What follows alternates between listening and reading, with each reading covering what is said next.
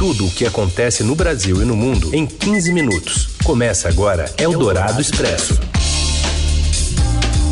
Olá, tudo bem? Bem-vinda, bem-vindo. Jornal Eldorado não, na verdade é o Eldorado Expresso que está começando agora, nesta segunda-feira, né? Faltam seis dias para eleição, muita coisa acontecendo no Brasil e no mundo e a gente vai te atualizar tudo a partir de agora nesse programa que é ao vivo aqui pelo 107,3 FM, mas também é podcast para você que prefere ouvir a qualquer horário do dia, né? Pelas plataformas digitais, né? De qualquer plataforma de podcast e também no Estadão. Eu sou a Carolina Ercolim, vamos aos destaques desta segunda, dia 24 de outubro. Ex-deputado bolsonarista Roberto Jefferson ficará em presídio de Bangu, no Rio de Janeiro, após resistir à ordem de prisão e atirar em dois policiais federais. Rishi Sunak é o novo primeiro-ministro do Reino Unido. Com, país indianos, com pais indianos, ele será o primeiro filho de imigrantes a assumir o cargo. E ainda a polêmica das bandeiras brasileiras penduradas em palácios de Brasília e o União Brasil em negociação com o futuro governo, seja quem for. O Dourado Expresso. Tudo o que acontece no Brasil e no mundo em 15 minutos. O ex-deputado Roberto Jefferson ficará preso em Bangu 8 após o ataque contra agentes da Polícia Federal ontem, na frente da sua casa no Rio. Informações direto da capital fluminense com Ray Anderson Guerra.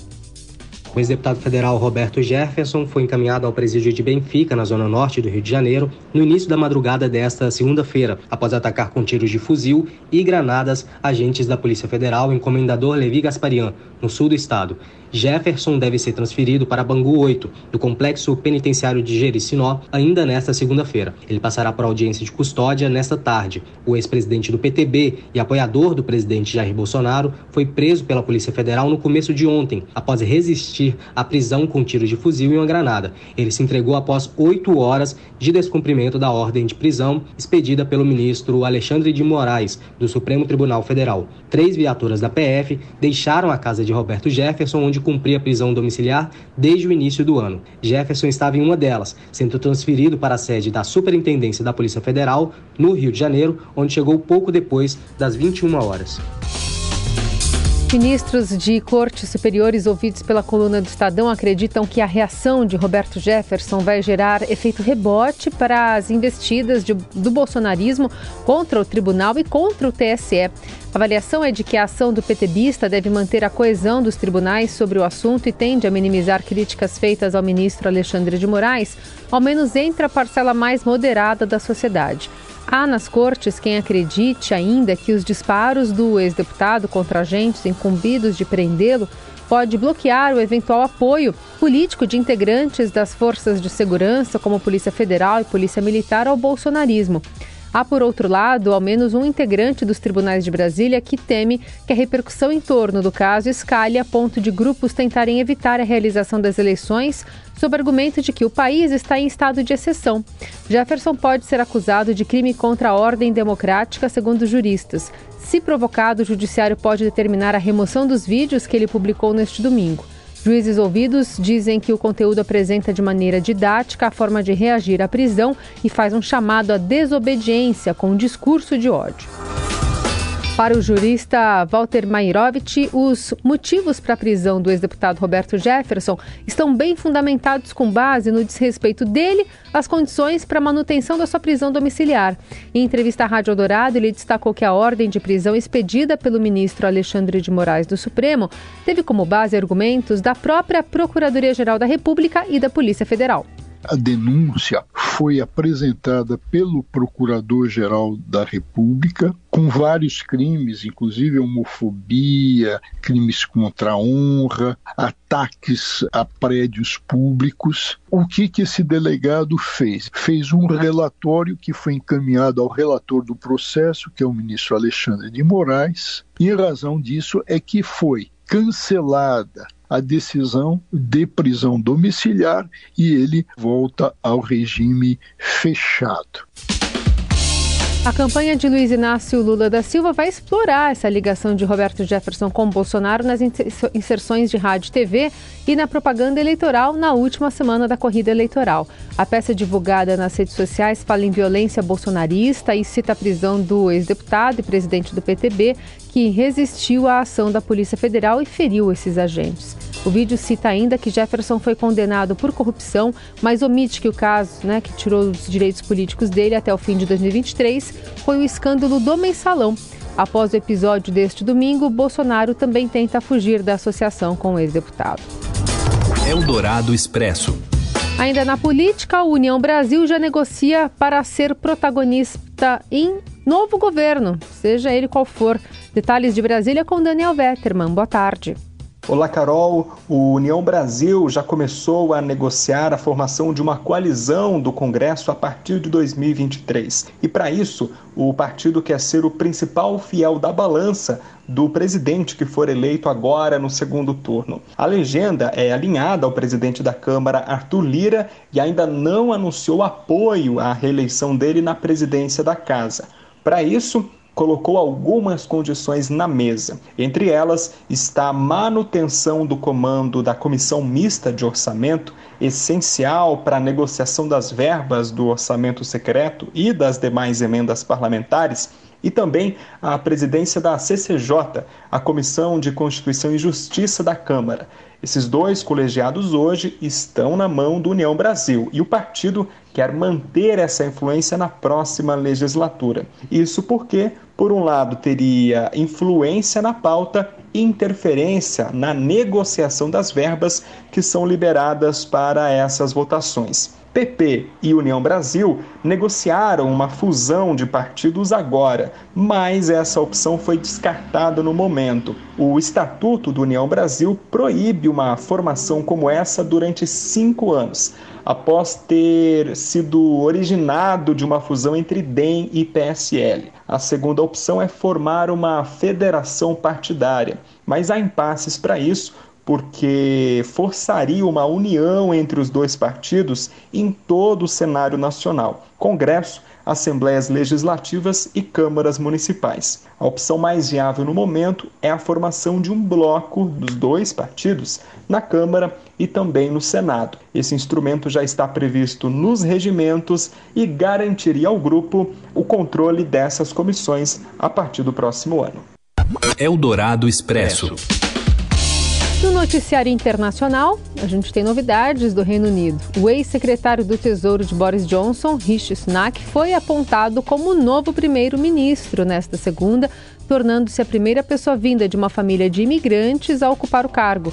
Sunak foi o único deputado conservador a alcançar mais de 100 declarações de apoio no parlamento, elegendo-se sem a necessidade de uma votação aberta entre os filiados do Partido Conservador. É, o chefe do comitê de 1922, que cuida das eleições do Partido Conservador, anunciou que apenas uma candidatura havia sido registrada na eleição para decidir a nova liderança do partido. Para confirmar a candidatura, era necessário conquistar esse apoio de ao menos 100 parlamentares.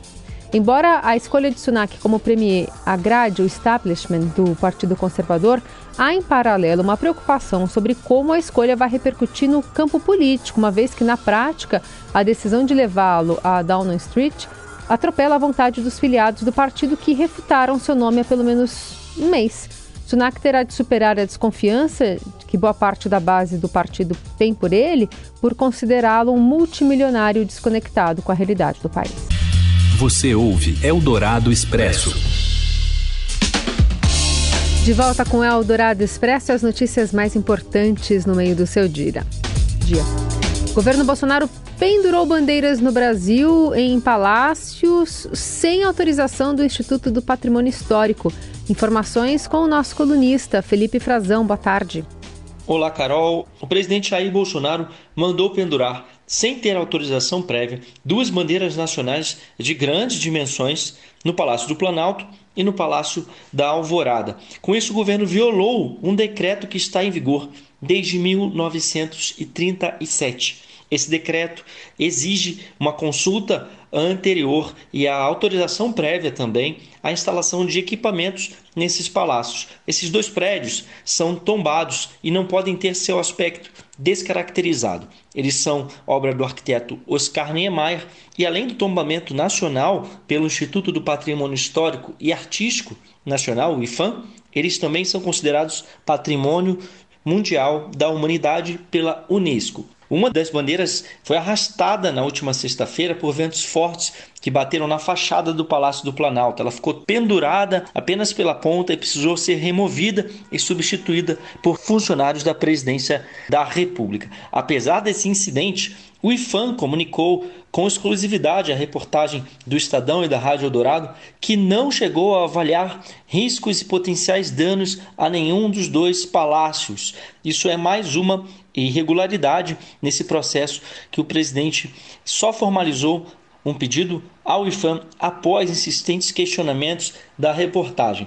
A presidência diz que pretende manter as bandeiras instaladas até 19 de novembro, o Dia da Bandeira, passando também pelo feriado nacional da Proclamação da República, dia 15 de novembro, para tentar distanciar esse ato da campanha do presidente. É um ato de campanha do presidente Bolsonaro, como a gente sabe. A presidência informou que seriam parte das celebrações do bicentenário da independência, que foi comemorado no mês anterior, no 7 de setembro. Nós procuramos tanto a presidência, que não respondeu, quanto o IFAM. A presidente do IFAM, Larissa Peixoto, foi insistentemente chamada a se manifestar diretamente em seu telefone e também por meio de sua assessoria, mas não se pronunciou. Ela é servidora de carreira, abertamente bolsonarista e nas redes sociais tem feito campanha pela reeleição do presidente Jair Bolsonaro.